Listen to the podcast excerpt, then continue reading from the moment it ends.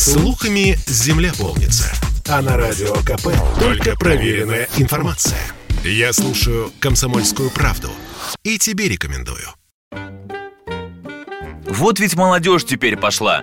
Обычно в такие слова вкладывался совсем другой смысл. Мол, подростки сегодня развращенные, в голове у них один секс, и то ли дело в наше время. Но эпоха сменилась. Маятник сексуальной революции второй половины 20 века качнулся в обратную сторону. Первыми обеспокоились в США. По данным опроса 2018 года, четверть американцев на тот момент не вели половую жизнь за неимением партнера. Причем большая часть этой группы была представлена молодежью до 30 лет.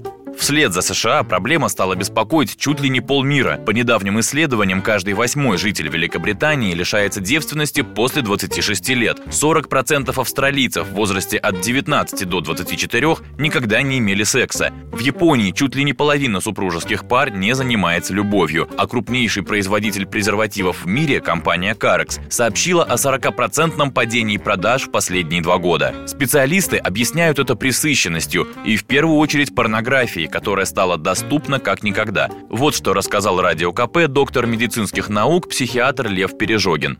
Наступает эпоха девальвации секса. Обилие обнаженных образов в рекламе, нещадная эксплуатация эротики, пропаганда свободных нравов, бесконечных экспериментов породила кастрирующий эффект. Широкое распространение порнографии, проституции приводит к обесцениванию ценности интимных отношений. Наступает всеобщее разочарование.